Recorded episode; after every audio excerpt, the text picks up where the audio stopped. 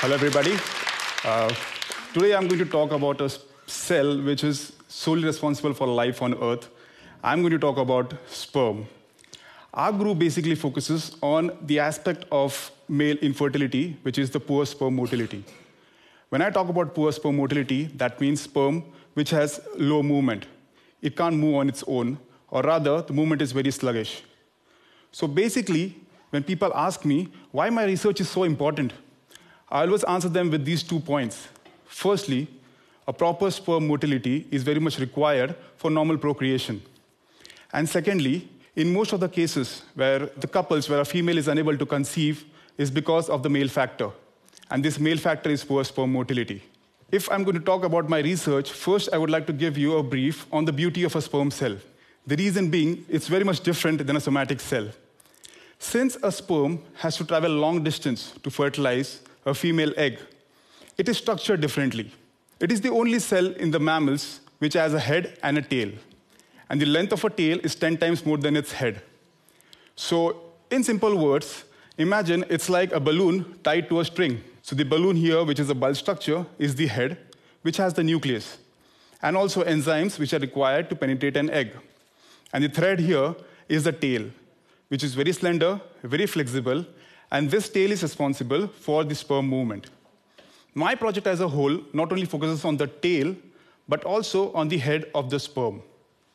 So it all begins with the uniqueness of a sperm cell. When a sperm is formed in the testes, it can no more produce mRNA, and hence, it is the only cell in the body which can no more produce proteins. So then, what does a sperm do to overcome this obstacle? It carries out a process known as post-translation modifications. Basically, in simple words, it converts a normal protein into a functional form. For example, phosphoproteins, which is the area of my research. Now, what is phosphoproteins? Basically, these are proteins which are modified, which are converted into its functional form by addition of a phosphate group. Now, once this phosphate group binds to a protein, this protein gets activated and helps in cell signaling. So I am primarily looking after a particular phosphoprotein. This story, it all began in the year 2012, when what we did was we extracted phosphoproteins from a normal healthy individual and also from an individual with poor sperm motility. And we compared those proteins, and we observed that 66 proteins were differentially phosphorylated. That means these 66 proteins were different when compared to normal versus individuals with poor sperm motility. Out of these proteins, I chose one protein, that is glucose regulated protein 78. Now, why I chose this is because, firstly, this particular protein, GRP78, is involved in normal cell in protein folding. But as I already mentioned, a sperm can no more produce proteins, and hence there is no need of protein folding. So we wondered, what is this protein doing in the sperm cell? Also, in individuals with poor sperm motility, this particular protein was observed to be less phosphorylated. So we wanted to check what is the functional significance of this phosphorylation in sperm motility. And as per my research, the first observation we saw was this particular protein was observed on the equator of the sperm head. For example, again, take the balloon. If this is the balloon, this protein was observed as a beautiful ring on the equator of the balloon. Now, this is very interesting because most of the proteins which are there on the equator, they are responsible for cell signaling and hence cell motility. And now, before I go into my second observation, I would like to brief you about what sperm maturation is. So basically, a sperm, when formed in the testes, is immotile. It cannot move on its own. This sperm from the testes, it goes into the epididymis. Now, epididymis is another structure, which is a hollow structure connected to the testes. So as the sperm passes from the testes to the epididymis, it acquires motility. Now, the sperm in the epididymis is able to move on its own.